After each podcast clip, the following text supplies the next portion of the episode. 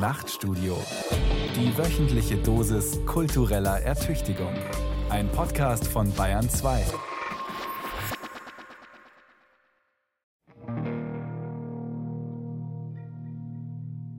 Im Jahr 2014 kam ich im Rahmen eines Reise- und Recherchestipendiums nach Tokio. Genauer gesagt auf den Tama-Friedhof, mit seiner Mischung aus Park und Grabstätte ein grünes Schmuckstück in dieser lauten Stadt. Mein Ziel war das Grab von Richard Sorge. Wegen ihm war ich hier. Der Journalist und Vertraute des deutschen Botschafters in Japan war 1944 hingerichtet worden. Aus Anlass des 70. Jahrestages sollte ich für ein politisches Magazin über ihn schreiben. Sorge hatte für die Sowjetunion spioniert und ihr im Herbst 1941 eine Information zukommen lassen, die entscheidend für den Krieg gegen Hitler war, der einige Monate zuvor das Land überfallen hatte. Japan, damals mit Nazi-Deutschland verbündet, würde seinerseits die Sowjetunion nicht angreifen. Die Rote Armee konnte deshalb aus dem östlichen Teil des Landes abziehen und die Wehrmacht gerade noch rechtzeitig vor Moskau stoppen. Bis heute fasziniert mich das. Ein Einzelner hat durch sein Tun den Ausgang des Zweiten Weltkriegs mitentschieden und gilt trotzdem als Verräter. Ein Paradox? Ein Skandal? Oder einfach nur die Argumentationskeule mächtiger, mit der Oppositionelle und Dissidenten gebrandmarkt werden? Andererseits, ist die Faszination für jemanden legitim, der das Vertrauen anderer missbraucht, indem er Geheimnisse an deren Feinde weitergibt? Es ist also nicht so einfach. Und gerade deshalb ergaben sich für mich nach diesem Friedhofsbesuch eine Reihe von Fragen, von denen ich genau wusste, dass ich sie alleine nicht würde beantworten können. War Brutus ein kaltblütiger Killer oder jemand, der mit Cäsars Ermordung die römische Republik retten wollte? Ist der Whistleblower Ed Snowden ein medienversessener Spinner und Landesverräter oder ein Held der Demokratie? Ist der Begriff Verräter heute überhaupt noch aktuell? Gehört er nicht längst auf den Müllhaufen der Geschichte? Oder ist es wichtiger denn je, über Verrat zu reden, in Zeiten, in denen selbst unsere Politiker oft nicht wissen, was ihre Geheimdienste veranstalten?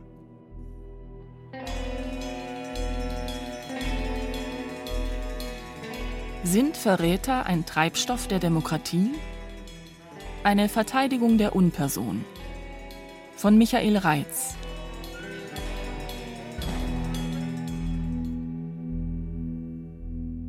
Wenn ich an Begriffe wie Verrat, Verräter oder Verschwörung denke, fällt mir immer das Wort des französischen Politikers Charles Maurice de Talleyrand ein. Verrat ist eine Frage des Datums. Er wusste, wovon er sprach. Ähnlich wie sein Kollege Joseph Fouché hatte er in den Wirren der Französischen Revolution sowie der napoleonischen Ära mehrmals die Seiten gewechselt und dauernd ehemalige Weggenossen denunziert, verpetzt und im Regen stehen lassen. Talleyrand und Fouché, zwei Priester ohne Glauben, deren Bekenntnis in der Tarnung bestand, in der Verwandlung nach Bedarf. Beide wurden damit im 19. Jahrhundert zu ersten Prototypen einer Karrieristenkaste, wie sie auch im 20. Jahrhundert zur Geltung kam. So hatten nach Gründung der Bundesrepublik viele ehemalige Gestapo-Beamte kein Problem damit, ihren Amtseid auf den Führer zu vergessen und Beamte des Bundeskriminalamtes zu werden.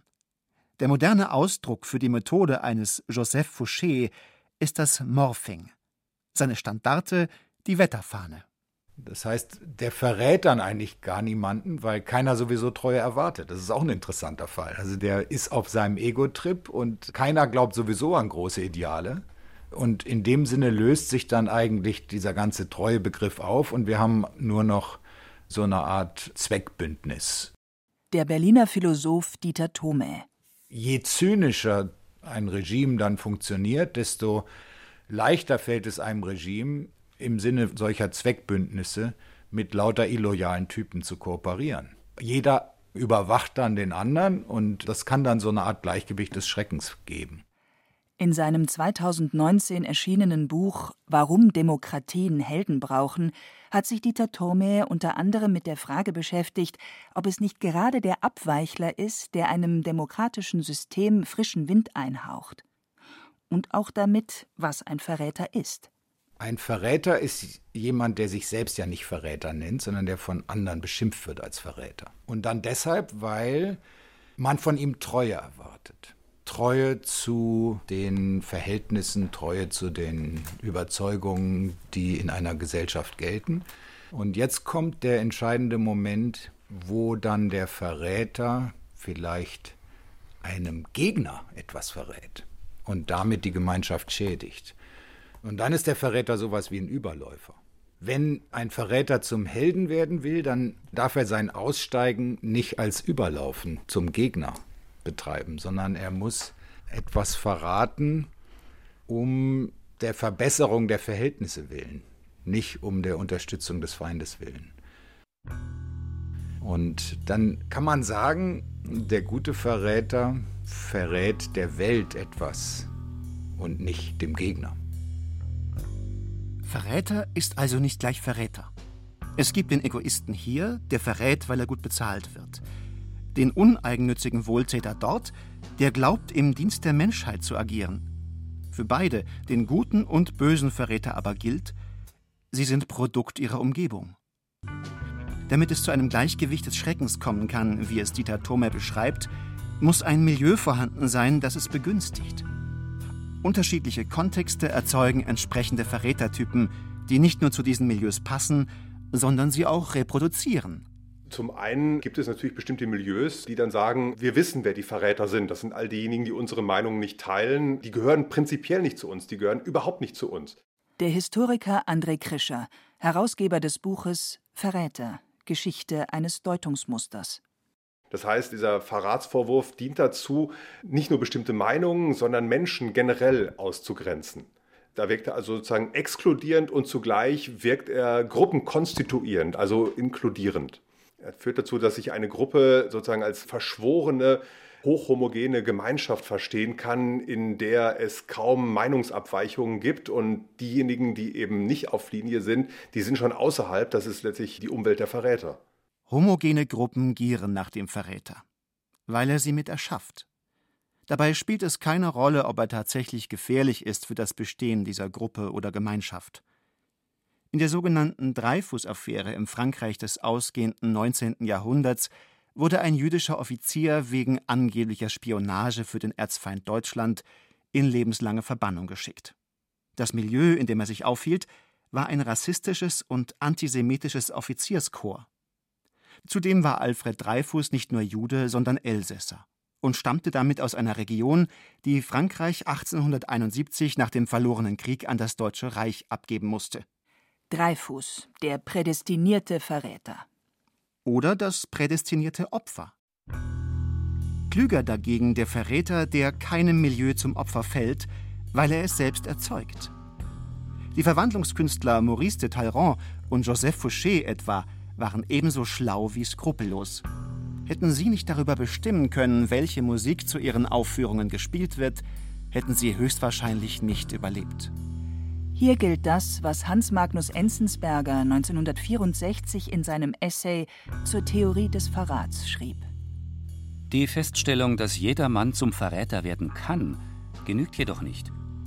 Entscheidend für die Logik dieses Begriffs ist vielmehr, dass unter gewissen historischen Bedingungen jeder zum Verräter werden muss. Dann nämlich, wenn das Überleben zu einem makabren Gesellschaftsspiel wird, zu einer Lotterie, an der jeder teilnehmen muss und bei der die eigene Existenz zum Einsatz wird. Extrem diktatorische Regime wie der Stalinismus oder die Kulturrevolution in China arbeiteten dabei mit einem Loyalitätsbegriff, der den Verrat über kurz oder lang zwingend nötig machte.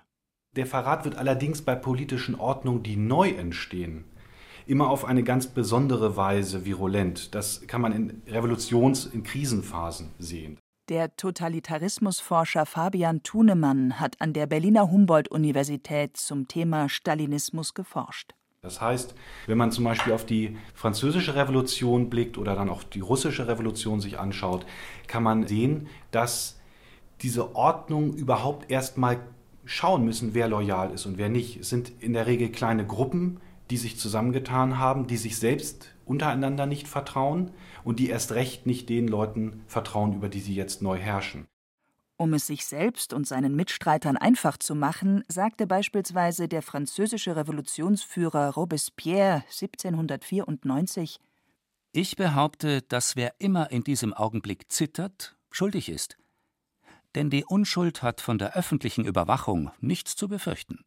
Loyalität kann aus der Gesellschaft dann dadurch ausgedrückt werden, dass Bürger an die Macht schreiben und Leute denunzieren. Und dadurch entsteht so etwas wie eine Komplizenschaft, ein Loyalitätsbeweis. Das heißt, Verrat kann attraktiv sein für Bürger, andere Menschen ans Messer zu liefern, kann attraktiv werden für Bürger, die selbst unsicher sind, wie sie sich in der neuen politischen Ordnung wieder zurechtfinden sollen. Und das sieht man in Krisenzeiten eigentlich immer und in Revolutionsphasen erst recht, weil sie ein totaler historischer Neubeginn sind. Der Verrat, die Denunziation, die falsche Anschuldigung, sie sind Anker in unsicheren Zeiten. Von Seiten eines Diktators oder Despoten bedarf es wenig, um diesen Mechanismus anzustoßen. Er braucht nicht unbedingt eine riesige Gefolgschaft, es reicht eine entschlossene Gruppe, die aber bereit ist, die Gewaltmittel auch einzusetzen und den Geheimdienst einzusetzen und eben auch bereit ist, Gebrauch zu machen von der Vokabel des Verräters, um auch zu kommunizieren zu der größeren Masse, indem Menschen, tatsächliche oder vermeintliche Verräter, prominent platziert, verurteilt werden oder prominent ausgestellt werden, ist das natürlich ein Zeichen an alle anderen, dass das passiert, wenn man sich nicht loyal verhält und eine Person ist, der man nicht vertrauen kann. Eine Bühne wird aufgebaut, auf der dieses erbärmliche Stück Skrupellosigkeit zur Aufführung kommt. Erstaunlich schnell sind Mitspieler gefunden. Überraschend immer wieder, mit welcher Geschmeidigkeit in Diktaturen die Verfolgung von Andersdenkenden zu einem Programm wird, das nicht nur von den Geheim- und Spitzeldiensten am Laufen gehalten wird. Der französische Denker Montesquieu hat das im 18. Jahrhundert so beschrieben. Eine Regierung braucht nur unbestimmt zu lassen, was Verrat ist, und sie wird zur Despotie. Von der Macht aus gedacht ist Verrat immer eine Abweichung. Verrat kann man deshalb auch nur verstehen, wenn man über politische Ordnung und über politische Macht spricht. Und man kann das vielleicht auch sehen, weil das Thema Verrat natürlich sehr viel größer ist als politische Macht, dass man das im religiösen Kontext denkt. Das heißt, erst in dem Moment, wo sich Religionen durchsetzen als Institutionen oder als zumindest Bezugspunkte, entsteht auch so etwas wie Häresie. Das heißt, der Abfall von der Religion kann natürlich nur entstehen, wenn es Religion gibt. Und deshalb gibt es Verrat in einem engeren Sinne eben auch nur, wenn es politische Systeme gibt. Politische Systeme, die ihre Feinde eben definieren. Auf den ersten Blick scheint es so, dass in diktatorischen Systemen die Definition des oder der Feinde eindeutig ist. Wer aber genau hinsieht, erkennt, es ist eine Kombination von Eindeutigkeit und Unbestimmtheit, die autoritäre Systeme am Leben erhält.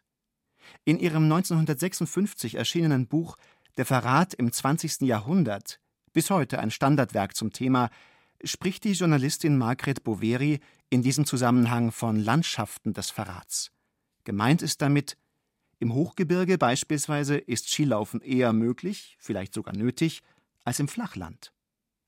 Doch sind es wirklich nur die äußeren politischen Bedingungen, die Verrat begünstigen. Zugegeben. Im sogenannten Dritten Reich genügte die einfache Meldung eines Volksgenossen, der Nachbar würde Feindsender hören, um diesen auf Nimmerwiedersehen verschwinden zu lassen. Und kaum ein anderer Geheimdienst verfügte jemals über so viele mehr oder weniger freiwillige Mitarbeiter wie die Stasi der DDR. Aber sind es nicht ebenfalls die individuelle Labilität eines Menschen und die Unsicherheit gesellschaftlicher Verhältnisse, die jemanden zum Spitzel, Denunzianten und Zuträger werden lassen? Ich möchte hier der Partei eine kurze informatorische Erklärung hinzufügen, von der ich nicht weiß, ob sie überhaupt wichtig ist und ob die Person, um die es sich handelt, je eine politische Rolle gespielt hat. Dass der Einzelne sehr oft die Wichtigkeit dessen, was er hört und sieht, nicht beurteilen kann und deshalb alles, was er über eine Opposition hört, auch wenn es schon lange zurückliegt, der Partei signalisieren muss, um ihr zu helfen, die verbrecherische Opposition auszurotten. Das schreibt Charlotte. Sie ist die Hauptfigur in Eugen Ruges Roman Metropol, erschienen 2019. Eine besonders weite Verratslandschaft existierte während der Stalinzeit in der Sowjetunion. In mehreren Wellen wurden dort immer wieder ehemalige Genossen hingerichtet, deportiert oder ins Gefängnis gesteckt. In seinem Roman erzählt Ruge davon, welche bizarren Züge das annehmen kann. Immer dann, wenn Ideologien sehr mächtig werden, Gewalt über Menschen haben, dann fangen Menschen an, eben sich selbst schuldig zu fühlen. Dafür, dass sie natürlich den Idealen und Ideen dieser Ideologien nicht entsprechen vollständig. Und dann auch möglicherweise für ihre Zweifel, aber eben auch für ihre Vergehen, auch für ihre heimlichen Vergehen, fühlen sich schuldig. Und es hat damit zu tun, dass man sich selbst die Schuld gibt dafür, dass man eben einer Ideologie nicht gerecht wird. Eugen Ruges autobiografisch gefärbter Roman erzählt die Geschichte seiner Großmutter Charlotte. Als Mitglied der Kommunistischen Partei musste sie während der Nazizeit in die Sowjetunion nach Moskau flüchten und lebte dort im Immigrantenhotel Metropol. Minutiös beschreibt Eugen Ruge die klaustrophobische Atmosphäre, denn es herrscht der staatliche Terror, dem auch die Exilierten zum Opfer fallen. Darüber hinaus schildert Eugen Ruge vor allen Dingen eine psychologische Dynamik, die ich vorauseilenden Verrat nennen würde. Denn ebenso wie durch klare Gesetze kann eine Diktatur Herrschaft sicherstellen, indem sie ihre Untertanen darüber im Unklaren lässt, was genau als verräterisch gilt. So kann jeder morgen ein Verräter sein, ob er will oder nicht. Deshalb sind in einem Polizeistaat die Menschen ziemlich geübt darin vorauszusehen, welches Verhalten demnächst strafbar sein könnte.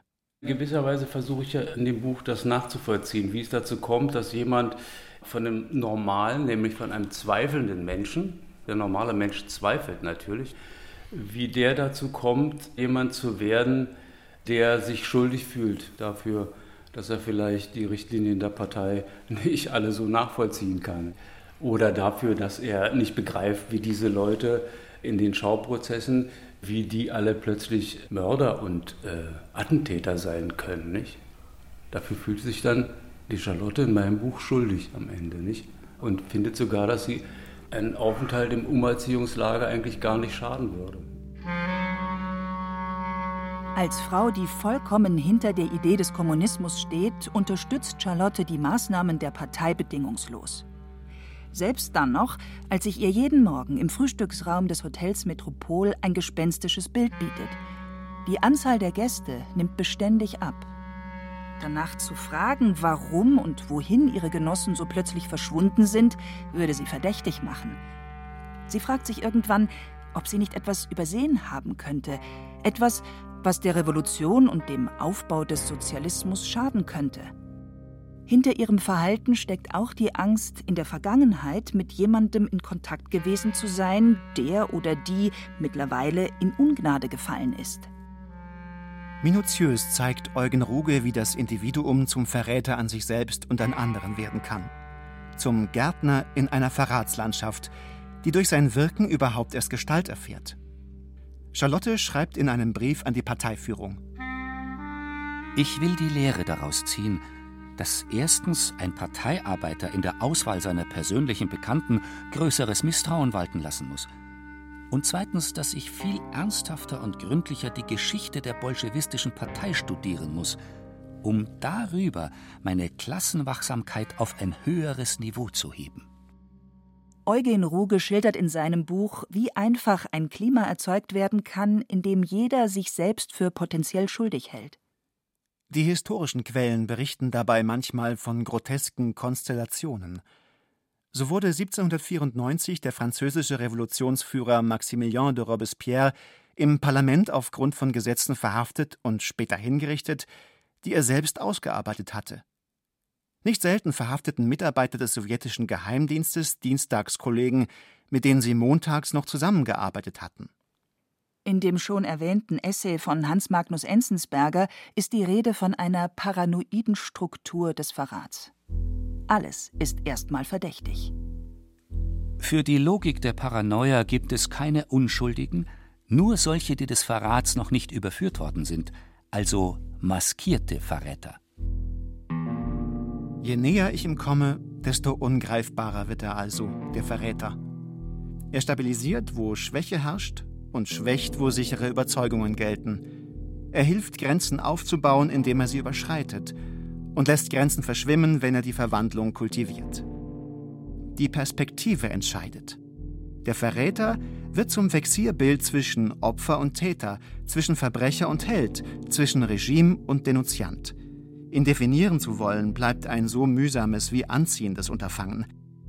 Denn wer fühlte sich nicht doch sicherer, selbstgewisser, politisch handlungsfähiger, würde er ihn kennen, den Verräter.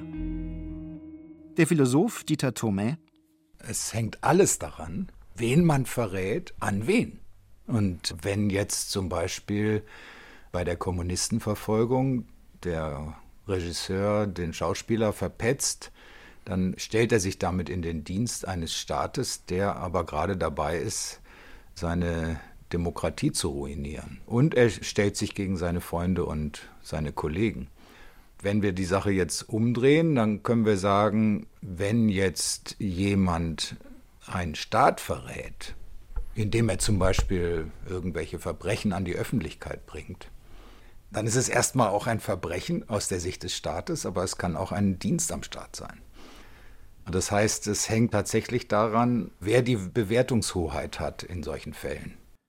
Trotz dieser Abhängigkeit von Standpunkt und Perspektive, das Bemühen darum zu definieren, woran man einen Nestbeschmutzer oder Abtrünnigen erkennt, bleibt. So einprägsam wie kritikwürdig erscheint mir dabei eine Begriffsunterscheidung, die auf den höchst umstrittenen Staatsrechtler und Philosophen Karl Schmidt zurückgeht. Nach dem Krieg als Kronjurist des Dritten Reiches bezeichnet, schrieb Karl Schmidt in seiner 1927 veröffentlichten Arbeit Der Begriff des Politischen Die spezifische Unterscheidung, auf welche sich die politischen Handlungen und Motive zurückführen lassen, ist die Unterscheidung von Freund und Feind. Politisches Denken und politischer Instinkt bewähren sich theoretisch und praktisch an der Fähigkeit, Freund und Feind zu unterscheiden. Die Höhepunkte der großen Politik sind zugleich die Augenblicke, in denen der Feind in konkreter Deutlichkeit als Feind erkannt wird. Die Freund-Feind-Theorie. Damit hatte Karl Schmidt nicht nur das Betriebs- und Funktionsgeheimnis des modernen Staates formuliert, sondern auch, ohne ihn mit einem Wort zu erwähnen, wer oder was als Verräter zu gelten habe. Nicht als Forderung, sondern als Beschreibung einer idealen Form tiefgreifender Machtsicherung. Primat der Politik, nicht des Rechts, so Karl Schmidt, ist die Bedingung dafür, dass ein Staat sich gegen seine Gegner behaupten kann. Voraussetzung ist die Identifikation des Feindes, sprich Verräters, wenn sie auch nicht unbedingt seine sofortige Vernichtung impliziert. Der springende Punkt an Karl Schmidts Freund-Feind-Diktum ist, seine Gültigkeit existiert unabhängig davon, um welche Art von Staat es sich handelt. So unappetitlich das auch sein mag. Jede Art von politischem System kann auf Dauer nur bestehen, wenn es sich gegen etwas positioniert.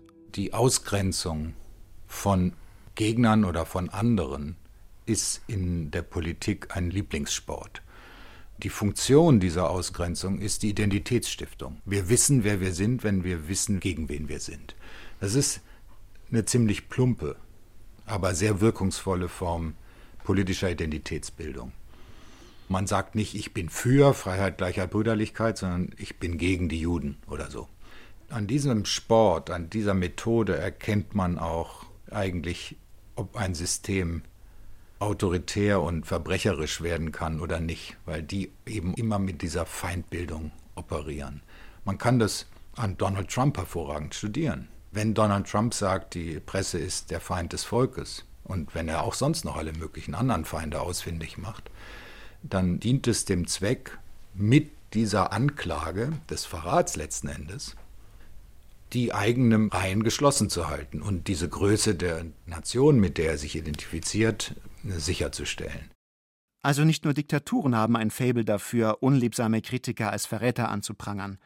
Trauriges Paradebeispiel ist die Zeit des Kalten Krieges, in der sich die Demokratien des Westens hauptsächlich von kommunistischer Infiltration bedroht fühlten.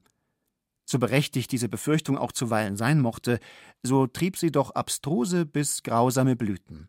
Der Begriff McCarthy-Ära ist hier zur Chiffre für eine beispiellose Hetzjagd auf alles geworden, was auch nur ansatzweise nach Sozialismus roch.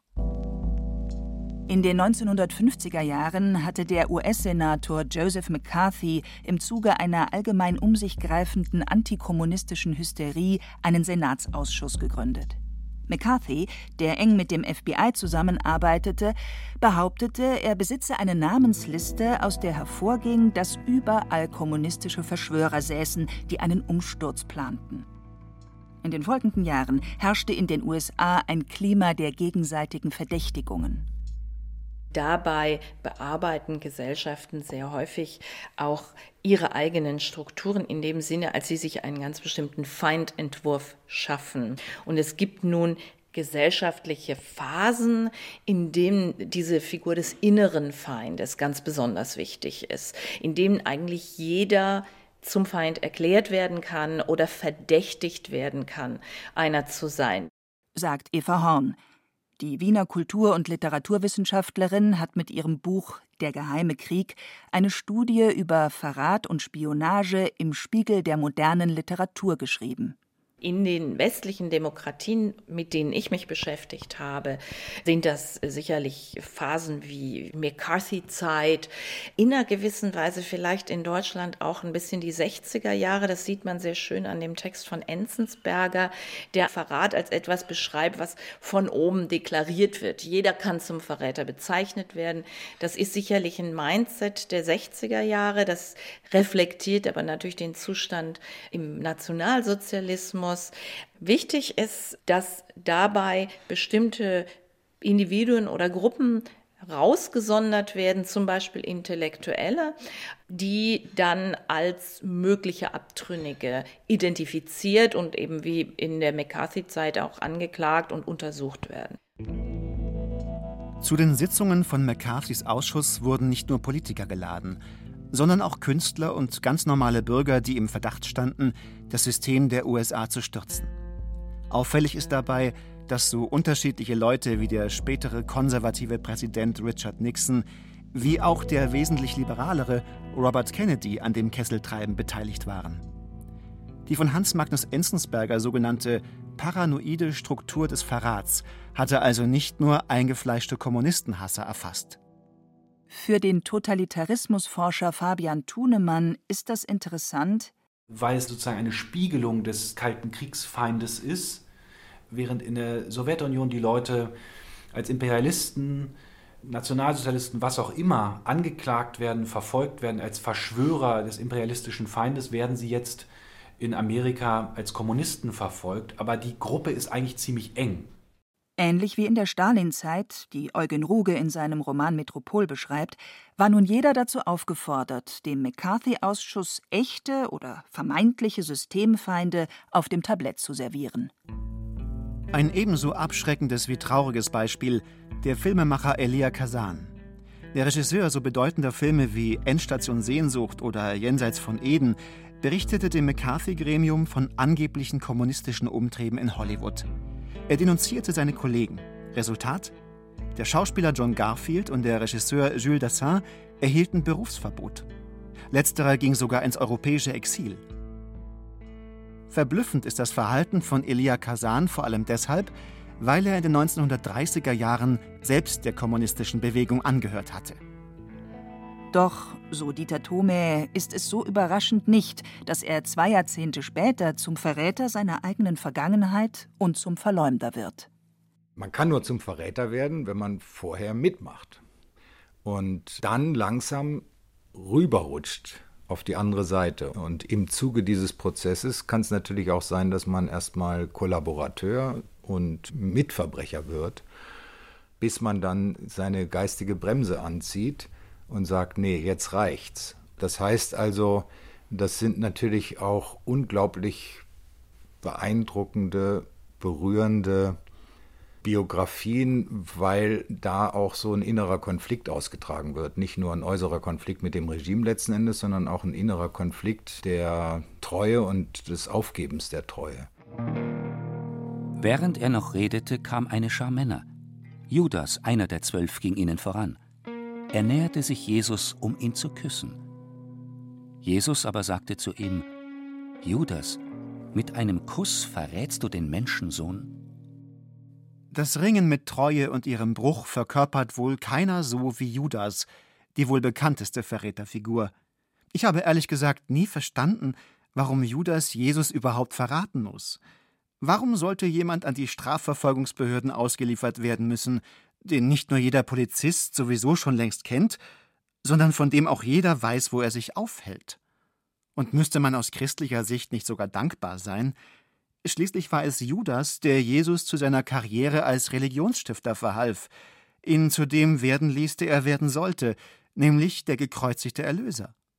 Sinnvoller, auch für Eva Horn, erscheint also eine andere Frage die nach dem Verhältnis zwischen Judas und Jesus, denn Judas ist einer der Jünger, er verwahrt die Kasse der Jünger und er ist jemand, der in vielen Versionen, auch apokryphen Versionen der Bibel, Jesus ganz besonders nahe steht.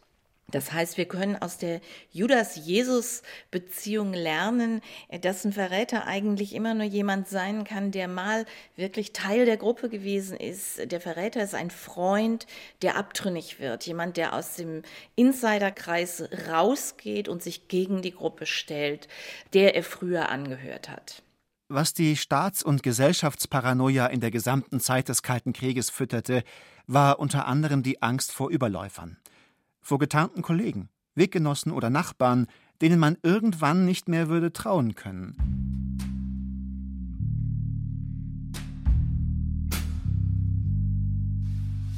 Lügen durch Auslassung. Das machten die Agenten alle, überall auf der Welt. Man brachte ihnen bei, zu lügen, nichts preiszugeben, und zum Dank belogen sie einen gleich mit. Angekommen im Innenleben des Verräters zerfließen seine Konturen erneut. Weshalb der Struktur des Verrats vielleicht doch am besten mit fiktionalen Mitteln nahezukommen ist. Die Figuren, die die Spionage- und Agentenliteratur bevölkern, sind zumeist gebrochene, widersprüchliche Existenzen. Auch in den Romanen des englischen Autors John le Carré geht es immer wieder um Gestalten, für die Intrige und Verrat ein Spiel ist, das nie aufhört. Der Plot seines Thrillers, Der Spion, der aus der Kälte kam, etwa, lebt von der Brüchigkeit und Kaltblütigkeit der angeblich guten Helden. Seine Zeichnung der ausgesprochen gestörten Geheimdienstgestalten ist unübertroffen. In fast allen John le Carré-Romanen ist der Verrat nicht die Ausnahme, sondern die ständig verfügbare Option einsamer Kontrahenten. Für John le Carré ist der britische Geheimdienst eigentlich ein Trupp von gebrochenen Existenzen, die immer noch dem Empire nachtrauern. Und das Empire zerfällt äh, nach dem Zweiten Weltkrieg. Die haben immer noch die Fantasie, eigentlich eine Weltmacht vertreten zu müssen und überall in der Welt ihre Finger drin zu haben. De facto sind sie jetzt gefangen in diesem sehr abstrakten Konflikt des Kalten Krieges und im Grunde genommen auch Abkömmlinge einer Gesellschaft, die sich nicht richtig erneuert, die unglaublich elitär ist. Die waren alle auf der gleichen Schule, die kommen alle aus den gleichen Zirkeln und sitzen da jetzt rum und verschieben Papierstapel auf ihren Schreibtischen und schicken gelegentlich Leute dann in Feindesland. Dabei ist es vollkommen nebensächlich, ob und woran der Held glaubt. Denn in einer Welt, in der der Verrat allgegenwärtig ist, wäre er ein Idiot und Außenseiter, wenn er Prinzipien hätte. Verräter wie wir lautet denn auch der Titel von John le Carrés 2010 erschienenem Roman. Es gibt in diesem Geschäft keine Guten. Es gibt nur unterschiedliche Formen der Niedertracht, eine düstere Sichtweise, zu der Eva Horn ein Gegenbeispiel nennt. Also es ist ein sehr, sehr nihilistisches Business bei John le Carré. Ganz anders Graham Greene, der eigentlich die christliche Figur der Konversion in den Mittelpunkt stellt. Also sagt, der Verräter ist jemand, der seinen Glauben wechselt, der an das eine glaubt und dann plötzlich vom Glauben abfällt aber damit eine große ethische Entscheidung trifft. Und deshalb sind das bei Graham Greene immer tragische Figuren. Das sind Leute, die, die sind im Grunde zu nett und deshalb verraten sie ihr Land oder zu dankbar. Das sind Leute, die immer auch etwas Anrührendes und Sympathisches haben äh, und die nicht diese Nihilisten sind, wie bei John le Carré. Es gibt im Kalten Krieg die Sehnsucht nach einer dritten Position. Und diese dritte Position ist eben oft der Verräter, ist derjenige, der sagt, ich wechsle die Seiten, ich bin nicht festgelegt in diesen Blöcken. Die dritte Position, von der Eva Horn spricht, drückt sich auch in einem weiteren Text aus, Der Waldgang von Ernst Jünger. 1951 geschrieben und seitdem sowohl für das linke wie für das rechte Spektrum Vademecum der Subversion, wie auch immer die aussehen sollte. Jünger notiert, im Waldgang betrachten wir die Freiheit des Einzelnen in dieser Welt. Dazu ist auch die Schwierigkeit, ja das Verdienst zu schildern, das darin liegt, in dieser Welt ein Einzelner zu sein. Niemand weiß, ob er nicht schon morgen zu einer Gruppe gezählt wird, die außerhalb des Gesetzes steht. Die Freiheit, Nein zu sagen, wird planmäßig begrenzt.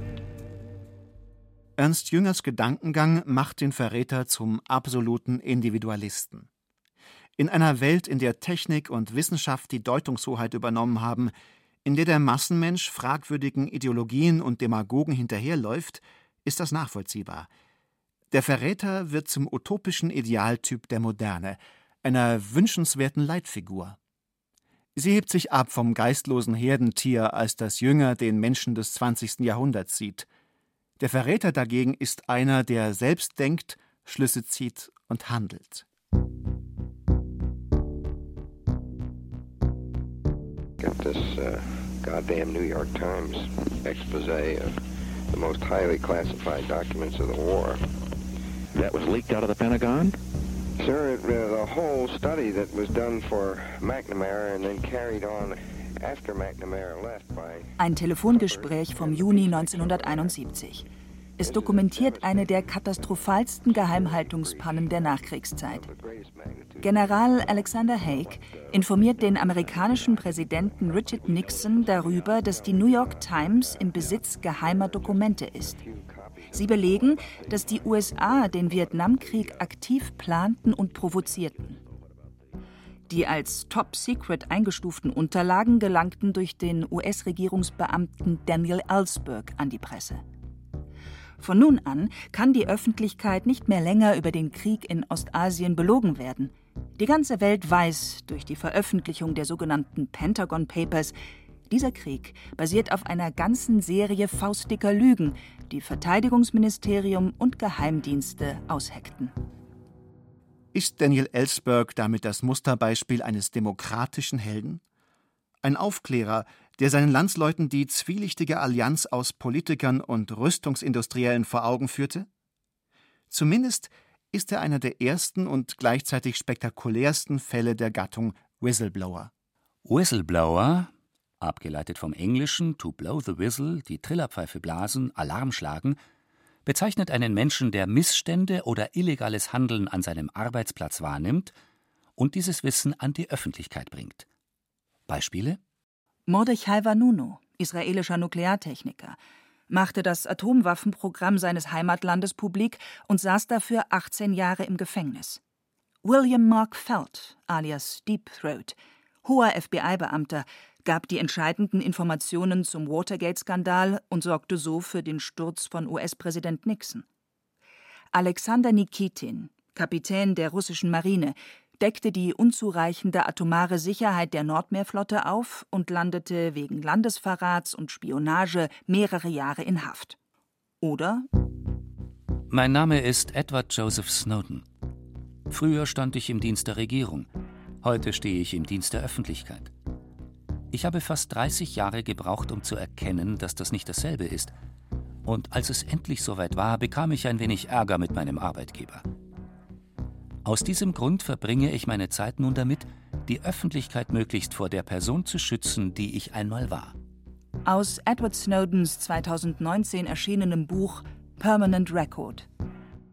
Mit schöner Regelmäßigkeit werden Menschen, die man als Vorbilder für Zivilcourage und demokratisches Engagement sehen könnte, als Verräter beschimpft.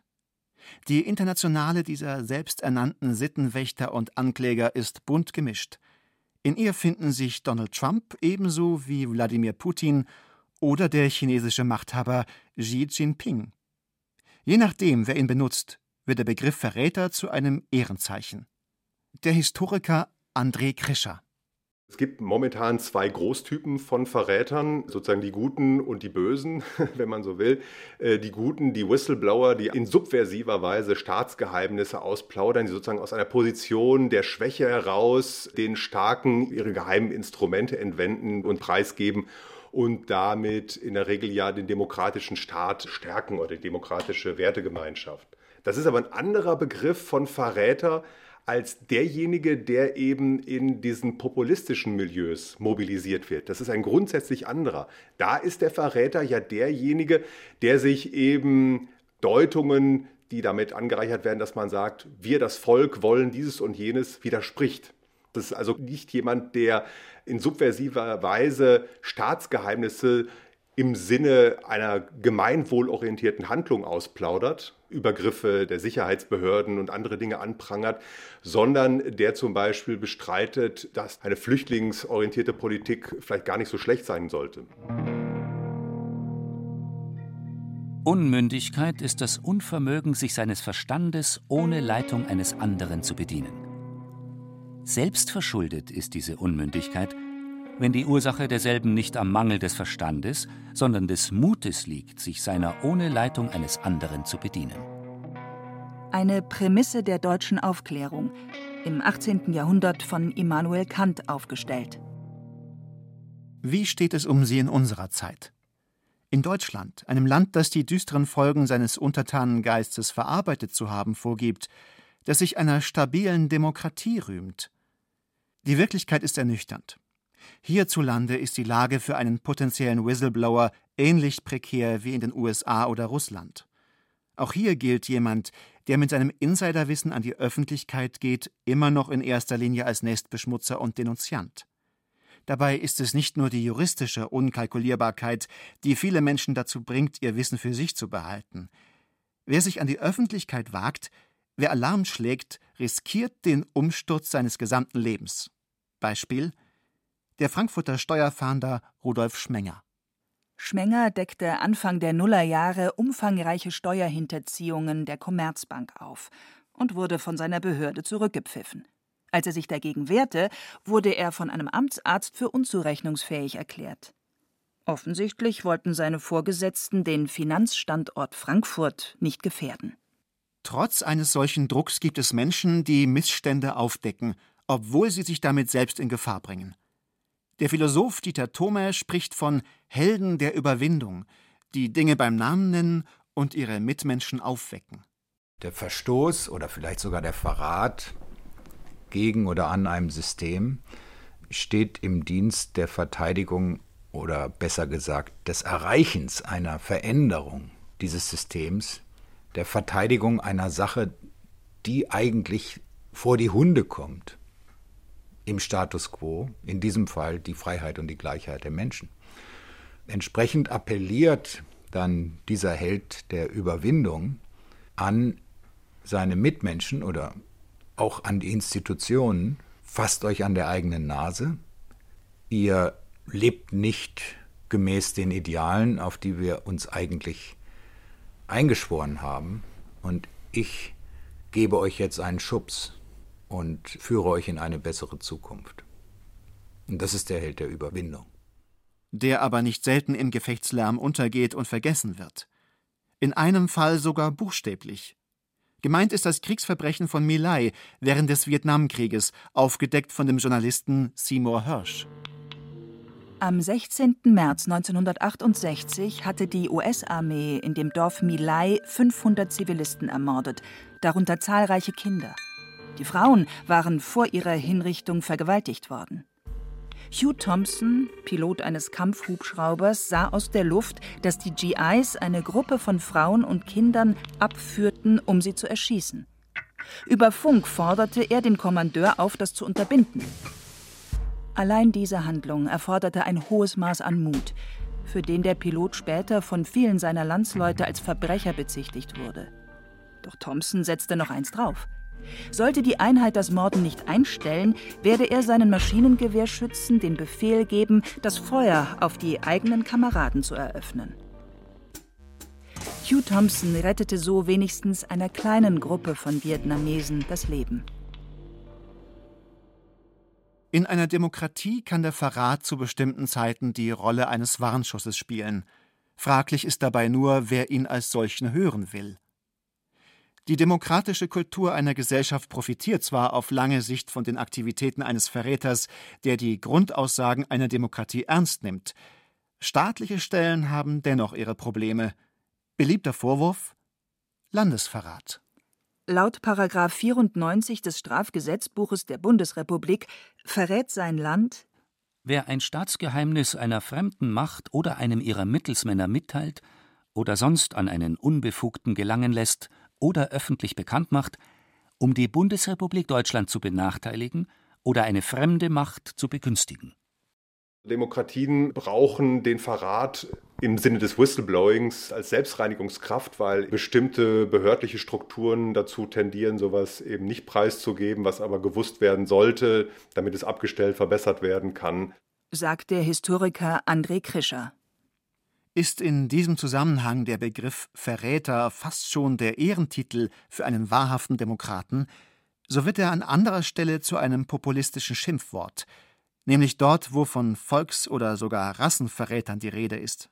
Es ist eigentlich geradezu eine Grundvokabel unserer politischen Konstellation, die zunehmend durch Spaltung, durch populistische, autoritäre Tendenzen gekennzeichnet ist, die also zur Beschreibung bestimmter politischer Gegnerschaften den Verräterbegriff wieder reaktiviert hat. Das ist erstaunlich. Man kann das historisch auch ganz gut nachweisen. Diese 20 Jahre zwischen 1990 und 2010 sind gekennzeichnet durch eine Absenz von diesem Begriff. Davor und eben frappierenderweise auch danach ist er wieder sehr virulent. Und dass er so virulent ist und so massiv virulent ist, da haben die sogenannten sozialen Medien immensen Anteil dran. Das ist der Resonanzboden, aber auch, wenn man so will, das Verbreitungsmedium für die Verratsvorwürfe par excellence. Der Begriff wird allgegenwärtig genutzt, der ist sozusagen ein Standardvorwurf in bestimmten, vor allen Dingen rechtspopulistischen oder eben auch rechtsradikalen Kreisen. All diejenigen, die sich dort den Sichtweisen nicht anschließen, sind ganz schnell auf der Verräterseite.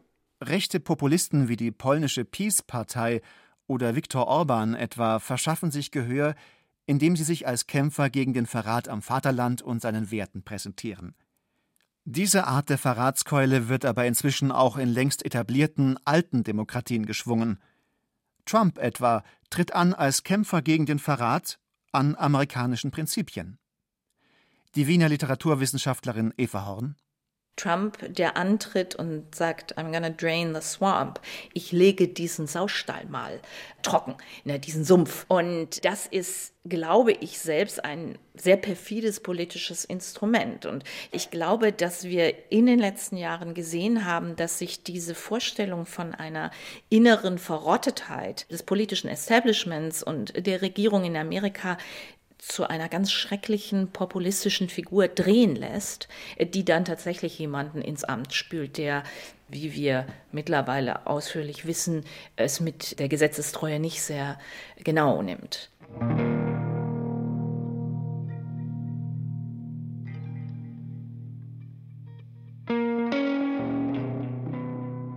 Am Ende unseres Streifzuges durch die Welt des Verrats ergibt sich ein vielschichtiges Bild.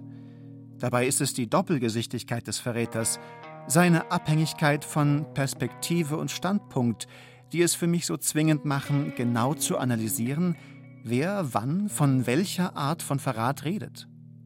Der Verrat kann unter bestimmten Umständen geradezu Bürgerpflicht sein, wenn er die demokratische Kultur an ihre Werte erinnert, während der individuelle, egoistische Verrat abschreckend ist.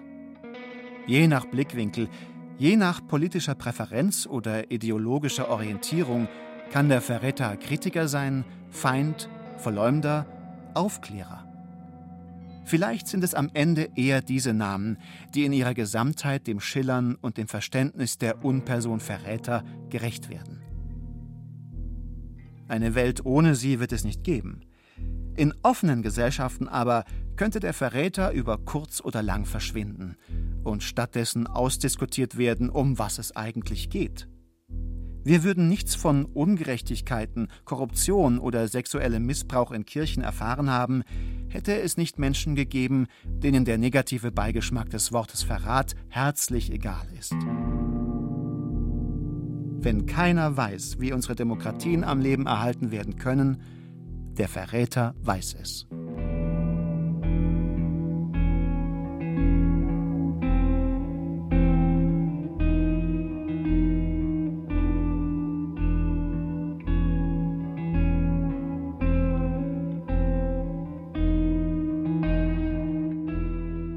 Verräter ein Treibstoff der Demokratie? Eine Verteidigung der Unperson von Michael Reitz. Es sprachen Hemmer Michel, Friedrich Schloffer und Timo Wenzel. Technik Roland Böhm. Regie und Redaktion Stefanie Metzger. Eine Produktion des Bayerischen Rundfunks 2020.